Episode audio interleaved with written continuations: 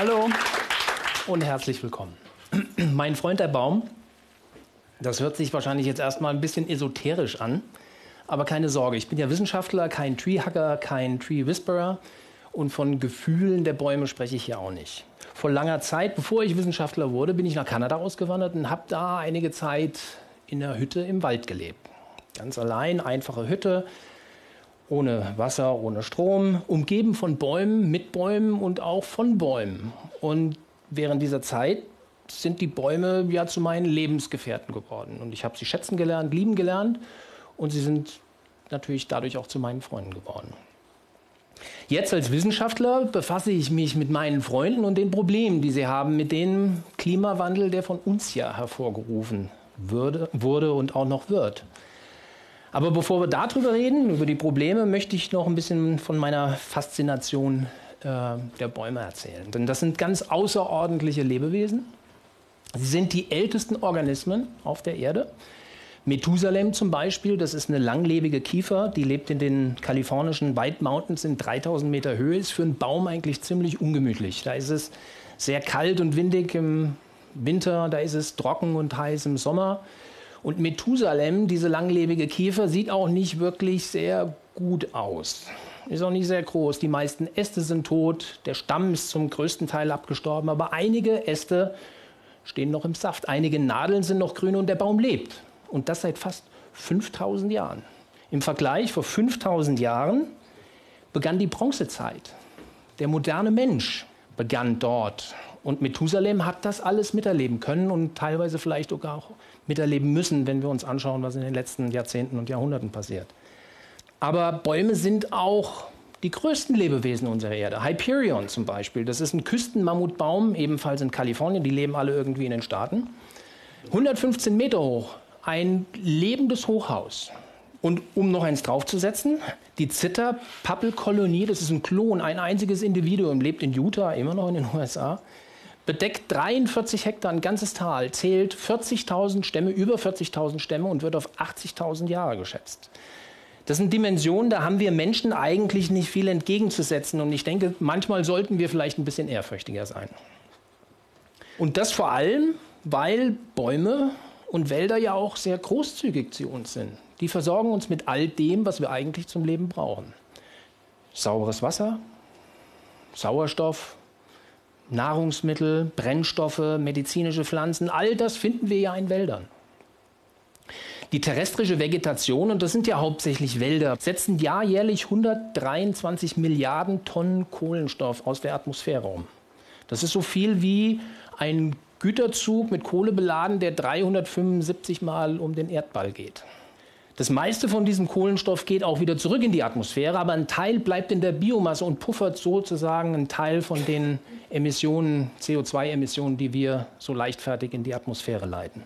Und die Bäume stellen dann mit diesem Kohlenstoff Zucker her, den Brennstoff unserer Erde. Das heißt, man könnte Bäume und Wälder eigentlich als den Motor unseres Planeten bezeichnen. Aber der Motor kommt ins Stottern. Seit ungefähr zehn Jahren befassen wir Wissenschaftler mit dem Phänomen, dass es wachsendem Phänomen, dass es verstärkt Bäume oder auch ganze Waldlandschaften gibt, die unter dem Klimawandel leiden. Dürre und Hitze. Das wird dann noch verstärkt durch Insektenbefall, die ja auch wiederum durch erhöhte Temperaturen begünstigt werden. Ein Beispiel dafür ist in Nordamerika. Allein in British Columbia sind in den letzten 17 Jahren 16 Millionen Hektar Wald von dem Borkenkäfer vernichtet worden. Das ist eine ganze Menge. Der, wenn man sich das vorstellt, der deutsche Wald umfasst gerade erst mal 11,4 Millionen Hektar. Das heißt, das ist mehr als der deutsche Wald. Das heißt, wenn wir global das betrachten, und das sind nur einige Beispiele, kann man eigentlich von einem globalen Waldsterben reden. Und Waldsterben, ja, das kommt und das geht, das haben wir alle schon erlebt, 80er Jahre. Ich glaube aber, dass das Problem jetzt ein anderes ist. Die Prognose von damals, in dem Jahr 2000 wird es keinen Wald mehr geben, hat sich nicht bewahrheitet. Zum Glück. Die Probleme waren aber anders. Das war saurer Regen. Und man konnte mit ganz effizienten Methoden die Probleme eingrenzen. Filteranlagen auf Industrieschornsteinen, Katalysatoren für Autos. Und dementsprechend war das Problem auch eingegrenzt und die Schäden am Wald konnten reduziert werden. Klimawandel ist ein globales Phänomen, ist ein globales Problem und wir können das nicht so leicht eingrenzen. Sie wissen ja um diese andauernde Diskussion um die Reduzierung der CO2-Emissionen in die Atmosphäre. Klimawandel ist da und wird wahrscheinlich auch noch eine ganze Weile mit uns bleiben. Orkane wie Kyrill, Stürme wie Frederike finden ja immer häufiger statt und zerstören, entwurzeln ganze Waldlandschaften. Und die Schäden durch den Borkenkäfer in den letzten Jahrzehnten sind ja auch immer stärker geworden. Und die Tendenz geht ja so weiter. 2018 war eines der heißesten und trockensten Jahre, seitdem es die Aufzeichnung der Wetterdaten gibt. Es tut sich was in unserem Wald, der Klimawandel geht um und das auch in dem deutschen Wald. Bei solch düsteren Prognosen oder Tatsachen muss man sich dann natürlich gleich fragen, ja, wie wird denn denn die Zukunft sein? Was passiert mit dem Wald in der Zukunft? Welche Arten werden wir vielleicht verlieren? Wie sind Wechselwirkungen auch von großflächigem Absterben dann wiederum auf das Klima? Was müssen die Förster tun, um einen klimaresistenten Wald der Zukunft zu schaffen? Die ehrliche Antwort auf diese Frage ist, wir wissen es nicht. Wir haben keine Ahnung. Und das ist erstaunlich, finde ich. Als ich diese Studien durchgeführt habe, war ich erstaunt, dass wir so wenig über Bäume und Wälder wissen.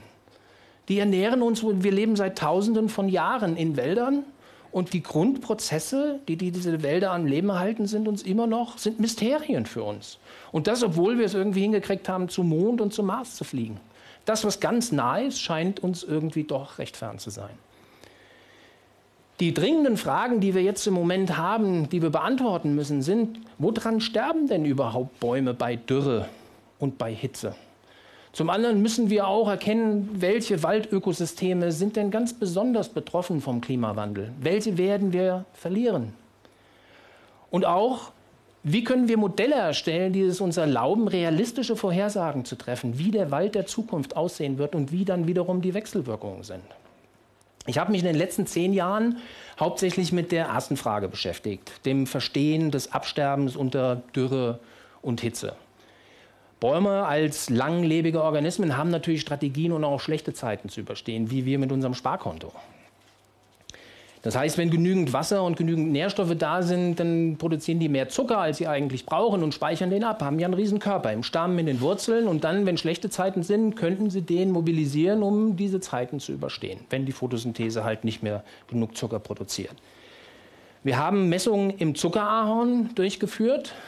Daraus wird der Ahornsirup hergestellt, den Sie sicher schon mal probiert haben.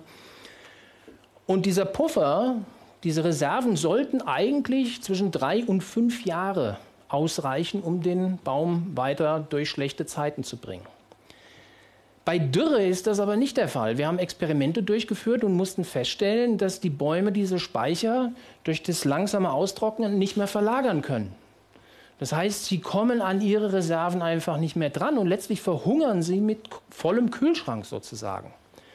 Und das ist dann ganz besonders stark ausgeprägt, wenn es nicht nur trocken ist, sondern auch heiß. Und das ist ja in der Regel so. Dürre kommt in der Regel auch mit Hitzewellen einher. Dann ist der Metabolismus des Baums noch viel stärker. Er verbraucht mehr Zucker und gleichzeitig über die Dürre kann er weniger Zucker durch die Photosynthese produzieren. Und Dürre für den Baum physiologisch gesehen entsteht schon bei relativ feuchtem Boden. Die zweite Frage, welche Waldökosysteme sind besonders betroffen davon? Da höre ich dann Kommentare immer, wir haben doch die Satelliten, die kreisen doch um die Erde, die beobachten doch alles, das müssen wir doch alles kennen. Aber dann, auch das ist nicht so. Satelliten haben nicht die örtliche Auflösung, um diese Phänomene zu sehen. Satelliten können uns zeigen, welche großflächige Veränderungen der Walddecke sind. Kahlschläge, große Kahlschläge, am besten noch mit eckigen Kanten, Waldbrände, Urbanisierung. Das schleichende Absterben von Einzelbäumen, das sich natürlich über den Zeitraum summiert, Satelliten sind blind dafür, können sowas nicht sehen. Andere Daten müssen her. In vielen Fällen existieren diese Daten sogar. Waldinventuren werden von vielen Nationen durchgeführt. Das Problem, was wir jetzt im Moment haben, ist, dass viele Agenturen, die diese Daten erheben, immer noch sehr, sagen wir mal, schüchtern sind, zurückhalten in dem freien Austausch dieser Daten. Das heißt, wir müssen das irgendwie erreichen, dass wir unsere Mentalität ändern. Wir müssen die Probleme des Waldes als eine globale Aufgabe anerkennen Und dann wird der freie Austausch der Daten auch viel selbstverständlicher. Geld hilft in solchen Situationen, um Daten zu erheben. Das wissen wir ja alle. Erstaunlich ist, wenn man sich vorstellt, dass wir jährlich weltweit 1,5 Billionen Euro für Rüstung ausgeben und nur ein kleiner Teil davon wäre schon genug, um den Wald ordentlich zu vermessen und zu verstehen. Dann muss man sich doch immer wieder fragen, sind uns Waffen und Krieg eigentlich mehr wert als der Wald, von dem wir leben und abhängig sind? Der dritte Punkt, die dritte Frage, Modelle. Gibt es Modelle oder können wir Modelle erstellen, die Vorhersagen treffen, realistisch, wie der Wald der Zukunft aussieht? Wieder die Antwort, nein. Und wieder deswegen, weil wir Bäume nicht verstehen. Ich habe ja das Beispiel Borkenkäfer eben gerade genannt. Große Schäden weltweit. Das System haben wir nach wie vor noch nicht verstanden. Wir wissen, dass der Borkenkäfer in der Regel mit einem blauen Pilz kommt, bläue Pilz kommt. Und mit dem Pilz stirbt der Baum, ohne den Pilz überlebt der Baum. Aber die genaue Funktion des Pilzes für den Käfer und die Rolle des Pilzes beim Absterben des Baumes sind nach wie vor unbekannt. Wir verstehen es nicht. Dann ist natürlich klar, wenn wir diese Prozesse, Mechanismen nicht verstehen, dann können wir auch keine Modelle erstellen, die es uns erlauben, solche Störungen bei weitergehendem Klimawandel zu simulieren und vorherzusagen. Die Liste der Fragen, offenen Fragen in Bezug auf Wald und Bäume, geht so weiter. Wir könnten hier noch eine Weile sitzen zusammen und, und uns unterhalten. Das sind dann in der Summe jetzt alles ein bisschen düstere Aussichten. Zum Abschluss noch, möchte ich schnell noch was Positives sagen. Bäume und Wälder gibt es seit 380 Millionen Jahren. Uns erst seit 300.000. Wenn man das auf ein Jahr darstellen würde, gibt es uns erst seit sieben Stunden. Und Bäume und Wälder haben die ganze Zeit vorher sehr gut ohne uns geh und auch überlebt. Und wahrscheinlich werden die das auch noch tun, wenn wir schon längst zur Erdgeschichte gehören. Der von uns hervorgerufene Klimawandel macht uns zu schaffen, macht unsere Zukunft unberechenbar. Aber es ist ja noch nicht zu spät. Wir haben es doch hinbekommen, bis zum Mond und bis zum Mars zu fliegen. Und wir sollten doch jetzt eigentlich das auch hinbekommen, unseren Planeten Erden ordentlich zu erforschen und zu verstehen. Und das nicht nur in unserem Interesse, sondern auch im Interesse unserer Freunde der Bäume. Vielen Dank.